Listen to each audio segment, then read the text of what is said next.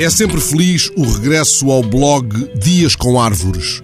Meses e meses ao largo, noutras derivas, e de repente uma leve brisa, um fator imponderável, eis o inesperado chamamento. Desta vez pode ter sido uma conversa de há dias com amigos sobre o aconchego do Jardim Botânico de Coimbra, ou pode ter sido a recente incursão pela poesia de A.M. Pires Cabral, chamando para o Douro, talvez aquele poema Barca d'Alva, de Douro, Pizzicato e Chula, naquele verso assim designando o chão da vinha, lava que nunca conseguiu arrefecer, ou aquele outro sobre as figueiras cuja sombra se constrói com a mesma argamassa do calor.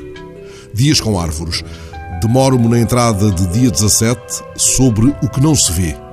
Dispensemos a declinação científica. Já tive ontem à noite em Braga a minha boa dose de latim. Tomemos o texto de Maria Carvalho. É da família das rosas e grácil, mas tão pequenina que se julgaria difícil encontrá-la. Contudo, são raros os interstícios entre paralelepípedos de rua ou as gretas e bermas de campos de cultivo e pousios, onde ela, frágil e prostrada, não surja no verão.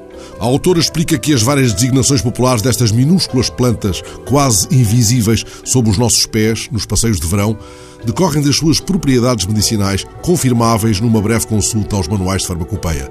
Pé de leãozinho pode ser chamada, ou falsa salsa.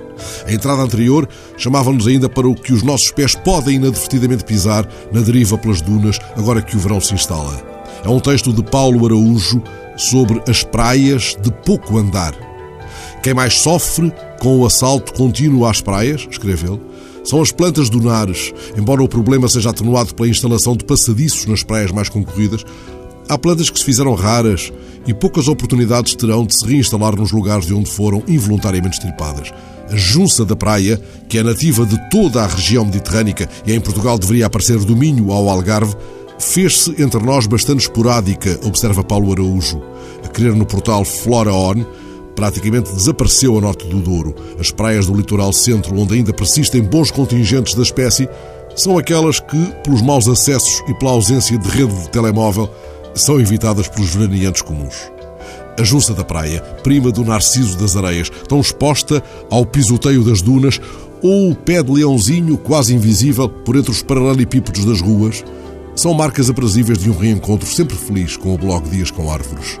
Fonte de conhecimento, e deleite para os sentidos, este blog tem um modo amável de desafiar a nossa condição caminhante, lembrando-nos que há sempre uma boa razão para vermos onde pomos o pé, e pode ser que essa razão seja o que não se vê.